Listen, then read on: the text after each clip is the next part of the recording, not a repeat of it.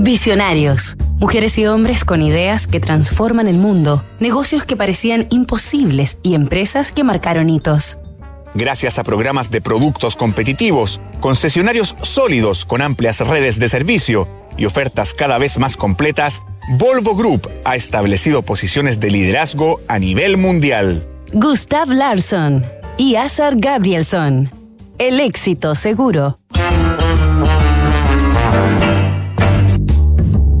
En 1926, los ingenieros suecos Gustav Larsson y Azar Gabrielsson, quienes años antes habían coincidido trabajando para la fabricante de rodamientos SKF, se dieron cita en un restaurante para sostener una reunión que dio vida a la compañía Volvo.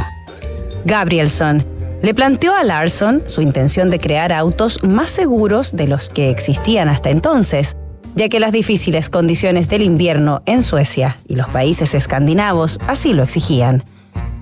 Un año más tarde, el 14 de abril de 1927, el primer modelo de la marca, un turismo abierto con motor de cuatro cilindros llamado OV4 o Jakov, salía al mundo por las puertas de la fábrica de Volvo en Gotemburgo.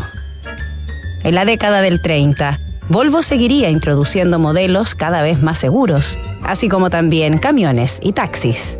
Pero las ventas de sus automóviles despuntarían en 1944, hacia el final de la Segunda Guerra Mundial, con el lanzamiento del PV444, más conocido como el pequeño Volvo, que representaría una promesa de prosperidad para después de la guerra y del que se vendieron 2.300 unidades en sus dos primeras semanas en el mercado.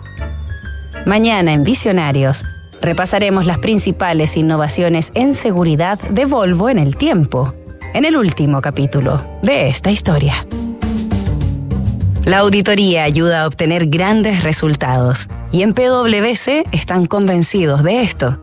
A través de datos confiables y procesos rigurosos, logran que tu empresa alcance el siguiente nivel. Informes ESG, gestión de riesgos y transparencia digital. Visita pwc.cl.